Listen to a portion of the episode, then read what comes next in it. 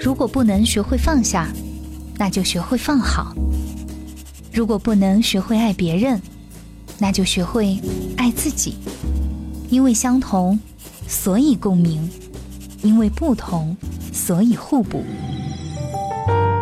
这里是心理相对论。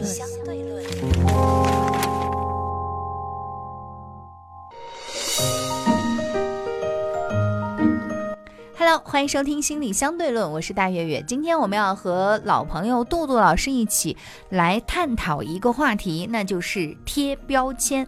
我们首先请进杜杜。除了常年的专业受训以外，在生活中我没有比你好多少。你所经历的，我正以着不同的方式在我的生活中经历着。没有孤单的痛苦，只有独自的承担。我是杜杜，我是杜杜，一个拥有十五年从业经验的心理咨询师。杜杜你好，大家好，我是杜杜。贴标签这件事情，我觉得是挺讨人厌的耶。就是我我身边我就觉得，呃，现在很少啦。就以前还是会遇到一些，比如说有些人觉得，哎，见了面不打招呼，他就觉得，哎，这个人好没礼貌，对吧？或者说你第一次跟他见面迟到或者怎么，他说，嗯，这个人肯定不守时，或者是觉得，哎，你看这个女孩为什么染头发？那肯定学习不好。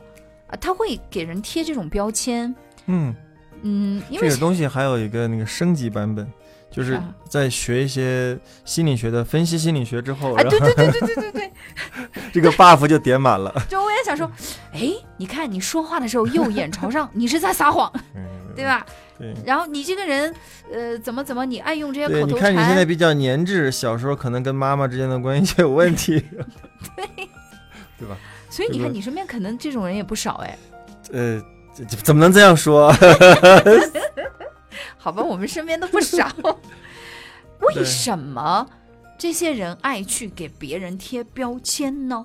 其实会有很多不同的部分嘛。我们今天可以一点一点去谈。就是，呃，我我自己当年也干过这事儿了，咱就别说别人，还说自己安全一点。我就是那个时候很，就是刚学一点分析心理学的东西，然后。就是我们说那个老人说的一瓶不满半瓶逛的那个状态，嗯，然后就觉得哎呀，我肯定要把这事儿好好去说一下，然后那个去展示一下，就很恨不得让别人能知道我学心理学了，对吧？对。所以那个时候就是特意就去就去干这个事儿，就特别希望内心当中有一种期待，就是我一语中的啊，一定要一语中的，然后别人说哇你怎么知道的，然后那个感觉就特别爽。我知道这就比如说我一个朋友，他特别迷星象，然后他就会说啊你天蝎座啊，那你心机应该很重吧，对吧？或者说哦你这个处女座，处女座你肯定是一个很扎金的人。那这个有有点准吗？这个 没有人这样说自己啊。然后嗯。所以你看，他也是在刚刚学的时候，嗯，尤其严重，你就爱给别人就是贴标签儿，你就是这样的。对，所以我那时候刚学的时候也是这个德行的，就觉得恨不得让别人知道，哎，我已经掌握了一门技术。你看，对吧？其实也就是说，我们能够一语中的，一下子说的会有几种部分，就是从我那里，我是觉得，哎呀，我肯定学了什么东西了，才获得这个部分。嗯，可能容易一语中的，然后一人一眼把人识破，那个感觉，在某种程度好像也有一种。让让别人感觉自己的阅历非常的深厚，然后已经有那种阅人无数的那种感觉，所以这个部分其实也是蛮过瘾的，其实，对吧？对你万一再配上几个，还可以有一些权威感那种。对对对，万一你再遇到几个比较容易被暗示的人，一说，哎，好像我真的是这样啊，两个人一拍即合，哎，你好厉害，对对对，所以这两个人就就玩的很开心。哎，我们说到这里，其实来讲，相对来讲还是比较良性的。嗯嗯嗯，我们说的其实比较那个让人唏嘘的，或者觉得觉得有点问题的那种事，比如说我们这样开玩笑可以啊，你是处女座怎么样啊，你天蝎座怎么样？但是如果你你真的就是你说哎呀，那个处女座就是很扎心，你看我们俩关系就处不好，不是因为我的问题，那就是因为处女座的问题。就是把你觉得这种分析的东西，甚至拿来娱乐的东西当成事实，然后甚至会把这个东西归因到你们的关系不好，对，甚至还有人会把这些所谓的东西再归因到自己的工作上出了什么问题，然后什么，你就把本来我们是猜测的东西当成事实，然后又把这个事实当成了一个依据来解释你现有的生活，那这个部分就会比较恐怖了，就跟我们说的可能就会进入到一种恶性的循环当中，可能我们要更多提防的是后面这种状态。是，那所以我们回答第一个问题就是为什么这部分人会去给别人贴标签也好，怎么也好。但是我刚从你的回答里面，我感觉到就是至少有一点，嗯，他可以获得一种自我满足感，对吧？是的，那种满足感就是我在给你下定义，我在给你贴标签，我只要比你高那么一点点，因为我来指定你是什么感觉、什么类型的，你就是这样的。然后恰巧就像你说的，可能有一些人他。哎，特特别容易被暗示，或者说他就特别，啊，可能这些人很随和，就你说这样是这样啊，对对对，然后他那种满足感就特别的强，就马上就那对，嗯，就那除了满足感这个原因，还有没有一些其他的部分？其实我们有的时候还有一种内在的那种满足感，就是我如果能一眼看清一个人，我一眼能看清这个世界，或者我在短时间内能够去了解人、了解世界，其实，在某些程度可以降低自己的焦虑。大家体验一下那个，先体验一下焦虑，我们为什么会焦虑？所谓的就是，我们不会因为我们看见某些东西害怕，是因为我们看不见某些东西才害怕。说的太对了，就是比如说，你知道它是怎么回事，你根本就就。我做投资的朋友来讲，就是就是很多那种政策不明朗的时候是最害怕的，说那个那个那个投资股市啊，这一旦震荡，当某些政策已经落地了。他跟我的原话就是：这个政策已经落地了，所有的紧张情绪全部消化掉了，就没事了。想怎么解决就好。哎，对对对，对吧？所以你说这个部分就通过我一个朋友给我讲述，我能理解，重新理解我自己专业的东西。当你很害怕的事情一旦落地了，就没那么害怕了。往往没有落地才害怕。如果能理解我们焦虑的这样的一个机制之后，就会知道，当我能够迅速的、快速的给一件事情下定义，哎，它在我面前就是明确的了。我就不用那么焦虑了，对吧？所以能够快，希望能够快速的有去判断的部分，其实对内心当中是有安慰的。我举个例子，我们老说那个雷公电母的事，在节目里说了好几次了，就是外面咔嚓一个闪电，然后那孩子就哭啊哭啊哭。其实我们在劝的时候，你给他讲这个天空中的云呐，有个正电荷、负电荷两个，孩子完全听得一点很懵。嗯，然后那怎么解释？就跟孩子说，那个上面雷公电母他俩吵架了。对吧？这个小孩子马上就知道了，哎，这是个明显知道这是个错误的答案，对吧？这对，但是这个答案本身是有安，他能理解，对对，因为他看见爸爸妈妈吵架，哦，那吵架，对他，而且他知道吵完架以后其实就 OK 了，对，所以就像你说，他一下就能理解，他他就有预判性嘛，所以这个部分就很重，哎，能够快速给一个答案，然后就能能够具有一个安抚的作用，所以很多人期望能自，而且这个还有另外一个层面就是。比如说，那个答案还是来自于爷爷奶奶，来自爸爸妈妈，对吧？来自一个照顾者给到他的那个一个答案。嗯，那如果这个答案能来出自自己，那你就安慰度就更高了。嗯，所以我们能够理解，嗯，有的人在某某些自洽的，甚至大家看着都很愚蠢的，甚至被骗的那样那个环境里面，不断的还在那个脑子里面不断重复，他不愿意跳出，因为跳出那个答案。要重新再找一个答案出来了，所以能够快速的、明确的给这个答案，是一个很具有安在举这些例子的时候，我觉得为什么我都会情不自禁想到自己就是很蠢的一些时候。我年轻的时候不是被人骗过钱嘛，嗯，然后呃是被我朋友骗，嗯，然后那个时候我就接受不了这件事情，嗯，然后我就说他一定有难处，对，然后自己就放松了啊，然后我就觉得不是我蠢，是人家有难处。然后一直到长大了才知道，其实就是自己蠢。你说是不是很好笑？因为我如果我在那个时候我不这样自我安慰、自我开解，或者是给对方下定义那些标签的话，我可能会垮掉。就我精神上、经济上已经损失了几十万了，对吧？就是雷公电母在吵架嘛。然后。如果我还要觉得我被骗骗那么多辛辛苦苦赚来的钱，就是因为啊我蠢，我接受不了我蠢这件事情，所以我会重新下一个定义。对对对对，我们需要一个答案，哪管那个答案是错的。那我还想问你一个问题，就是你看我去给别人下定义的时候，其实是我自己很弱的时候，嗯，就是确实是很蠢，然后呢又自己的能量又很差、很弱小的时候，我会去给别人贴标签。嗯，那是不是其实这些爱给别人贴标签的人，某种程度上，至少在人际交往或者其他方面，他也是有点弱弱的。对，很多东西他觉得掌控不了，所以他要这么的去。比如说，你看我们经常在社交各种网络平台上就见到相亲的什么，对吧？他其实喜欢觉得人家女孩挺漂亮的，但是如果人家女孩说，呃，我准备现在还不想结婚。然后就开始贴标签了。嗯嗯嗯。哎，你就还没玩够。嗯嗯。你是花心，你就是怎么了，对吧？对。会有这种人。你看刚才杨老师成功的示范了一下，就给人家贴标签。你看这样人是不是比较弱？我只是猜测啊，不一定。就是我们心理学其实最难学的是一个是个多因多果的部分。就比如说你说，就还是要分人，他会容易去贴标签。很多时候有可能是因为那段时间工作比较疲惫，哦，他需要能够快速的处理问题，以给自己能够进入一个休息的状态。懂。所以我们在压力很大的时候容易犯错，容易。容易武断的原因也是在这里，但这并不是由于他人格原因造成的，是近期的事件过于频繁所造成的。嗯，所以，我们其实，在心理学当中，对一个人如果真的要去下一个定义，说他怎么了，其实至少会考虑很多方面的问题。首先要考虑一个人的生理层面的问题，嗯，比如说他自己内身会不会有什么慢性疼痛啊，有个内分泌系统的问题啊，各类各样的生理问题，是不是可能会导致他的问题？还有一个就是我们说的社会方面的问题，他最近的工作压力、社会关系有没有重大丧失，有没有变动？比如我们有个重大事件的一个量表，那其实这部分才能说明这个人会不会是这样，那这是一个刺激。另外一个部部分才是我们说心理层面的，心理层面也有会从来访者近期的情绪状态、来访者的。人格层面，那来访者在人际关系当中的相应的应对模式和防御方式，这几个部分全部综合下来之后，如果每个层面都会有，我们才决定啊，这个人是什么样子，而并不是一个单因单果的问题。而我刚才从这三个方面来说，还是我们心理咨询或者应用心理学这个层面来讲，对一个人做判断最简单的模型，嗯嗯，就是最简单，我们可以大动作去说。那相对来讲更复杂的模型，就还要更深入的对对对。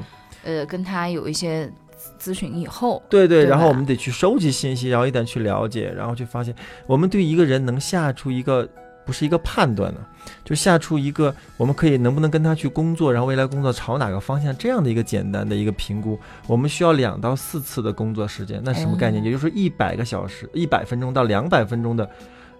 有设置的交流的情况下，我们才能了了解初步的，我能不能跟他工作，去去未来怎么去工作，不可能在短短几分钟去对这个人下一个定义。这这不是我们工作部，这才是我们真实的对一个人分析进行的。对，所以大家有时候面对心理咨询师不要怕啊，就是有些人一听你是做心理咨询师，那我今天说话小心点了。哎呀，那我赶紧把我身上的这些饰品也收起来。你看这些电电视剧啊或者什么不是都演吗？哎，你看这个人盘串儿，那一定是他怎么怎么，他在焦虑哈。对，而且他他就是，你说有没有道理？他有一部分的道理，但是绝对不完全，对吧？所以有的时候我们总是在说，这个心理学最难的部分是多因多果的部分，而且人比你想象的要去更复杂一点。嗯，那所以，我嗯，那你看，有的时候就是来访者学了一些那个有关心理学的和分析的东西，就在那开始跟你犟，嗯，觉得。我爸妈，我爸妈就是个边缘型人格，就这，我说我自己我都不敢下定义他，你就给说死掉了。对呀，对。到时候你看，然后有些人，我我是我是不是有躁郁 躁郁症啊？对对对。你最近是不是有点抑郁？连我我们都不能给来访者确定你到底是不是躁郁症，这个部分要要有精神科精神科医生来确定的，不是？我都不敢说死的事都敢说。就是我们有的时候有一段时间，有个人说了个话，我不知道从哪里听的，哎，是不是你说的？就是你说别拿这个你自己的那个娱乐跟人家的专业。去吧，去去对抗，去比较。我不知道是从哪里听到这句话，我觉得这很有意思。你看，我们真正的在心理学去对一个人下定义的时候，那是真的是要做太多太多的那个内容了。然后，所以回到我们说这个，有的时候我们很喜欢去给一个人做分析和做判断。其实有很除了我们刚才说有个部分叫叫那个那个哎那个词叫什么来着？口嗨啊！就是 我很快的说完你之后，就可以不断的就开始去说，再去施暴。我就觉得某些层面，这个部分，我觉得有很多的关于网暴的部分，都是由这样的事情来来说出的。就只看到一个片面，马上就开始贴这个标签，然后由这个标签所引发出来一大气，所有人性东西全部都说，然后就一发不可，然后后来已经离远离那个现实了。所以我觉得，哎呀，我觉得大家真的再去评论、再去说一事情，还是需要把事情。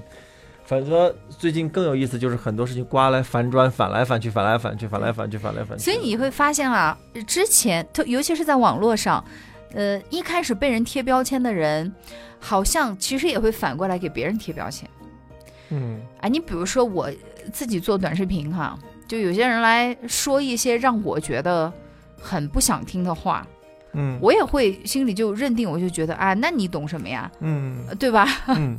就大家之间的那种敌意，你你就会觉得，其实别人有局限，难道我自己没有局限性吗？嗯，都有局限性。对对。如果没有局限性的话，其实也不会说出一些很绝绝对的话。嗯，所以我现在就发现，在这些、呃遇到这样的一些碰撞之后，我也会有一个反思，对吧嗯？就我的局限到底在哪里？我为什么会因为他这句话惹怒我，或者我生气了？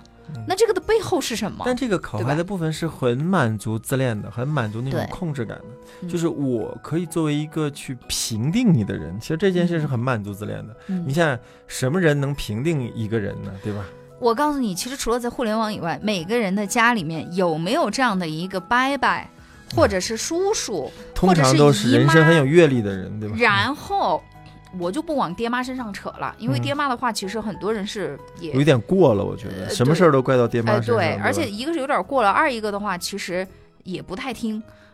就是你每年过年的时候，家里有没有那么一两个这样的长辈，对吧？嗯，然后就要来问一下，看似是关心，实则是打听，最后再给出他人生非常宝贵的意见和建。议，嗯哎，你采不采纳，你都得认真的听着。嗯，而且的话，他会对你现在所有的这些开始给你贴标签了。嗯嗯对吧？你你你，我就觉得说，呃这个是不是我又在 给这样的大爹大妈贴我们做这个节目的时候，杨老师就反复在给我们示范在哎呀干嘛。怎么办？你看，所以说明这件事情是很过瘾的，给别人贴标签。不是，我觉得是避免不了的。对，就像，嗯，我这么举个例子啊，我们都喜欢打扫，对吧？嗯就打扫房间的时候，你会发现其实便签贴是很管用的。你嗯我因为我现在整理，就比如说我全部都是白色的盒子收纳嗯盒，那我就会贴上这个是书籍，这个是笔，这个是话剧哦，这个是什么，对吧？嗯我会把它贴起来。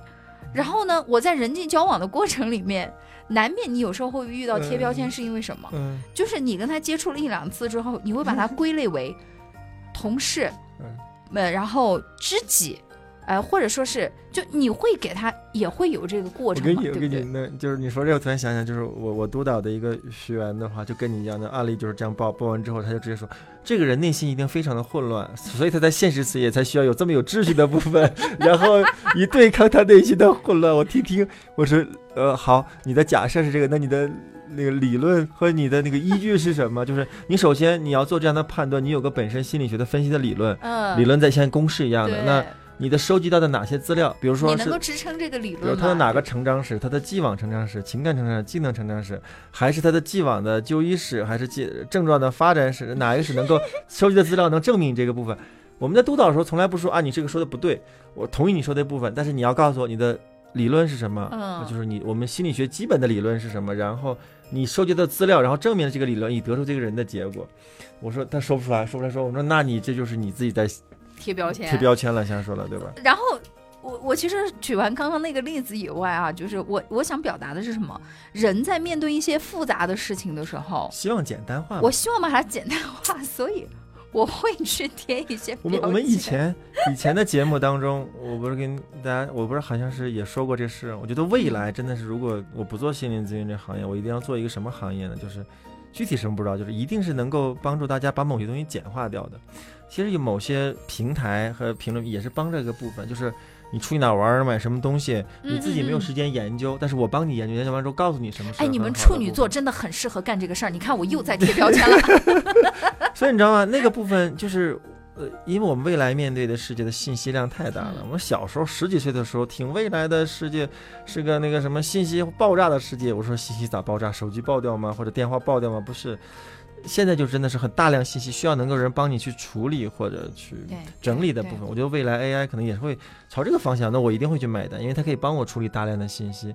嗯那你会发现，当我们能够很简单的一语中的的去说某些事情的时候，其实也是凭为了能够快速从那个纷繁复杂的信息当中去整理出来。对这也是我们本来现代人，就是我们现代这个世界的人，就是最近这五对，十几年的人的内心的焦虑，信息量太大了所。以你看，我们如果把贴标签这件事情有一个正向的 理解，就不是说觉得这个人总是要怎么样怎么样哈，嗯。就是正向的理解，就是他可以让我的生活呃，不管是心理上还是生活上，贴标签会让我简简化、嗯，嗯轻，松。嗯嗯，比如说我贴好了，我的所有的遥控器就放在这儿，充电线就在这个框里，嗯，那我每次要找东西我就找它，对吧？对，那有时候对人给人贴标签这个事情，就是，呃，比如说老杜，你就在我的专家库里，我有任何问题，我就会去找你，对吧？哎，所以，然后你比如说像小关老师，他可能是我的这个闺蜜团，嗯，然后我有什么情感上我觉得烦心的事儿，我可能去找他，对吧？因为找小你要郭老师哈，我有好多事不明，我也问他呀你。知道找你要付费嘛，我又不想出钱。我找关老师也不付费，我跟他说，我最近想买件衣服了，你给我点建议吧，然后他直接帮我搞定就完了。对，所以你看，这个就是贴标签，他也不完对，全这是正性的部分，就是我会知道，哎，这些人怎么样的去做，嗯或也能够起到一些很重要的作用。嗯呃，那我们说怎么会有问题呢？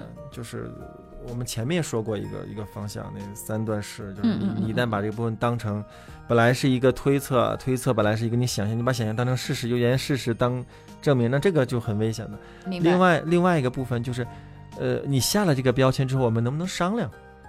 就这嗯事，我们还能有讨论的余地吗？对我们讨论完之后，能不能反思？我也正想说这个，对就比如说我们装遥控器的盒子和这个呃装这个充电器，嗯，对吧？你偶尔有一次，其实你可不可以交换？哎、或者说是能不能让他们之间，呃，能够偶尔放错一两次？对，就像那个我我跟我那个督导的学员也是一样在说，就是他说这样的假设，我不否定，你要拿证据出来，嗯然后我们能不能谈？那这就是谈的过程。谈完之后发现，哦，那推出结果是错的嗯。就是我们能够去证证明它是错的，或者比如你给出一个假设，我们能证明它是错的，本身也是一个科学的或者正常的去面对的态度。如果你给出一个答案，然后毋庸置疑了。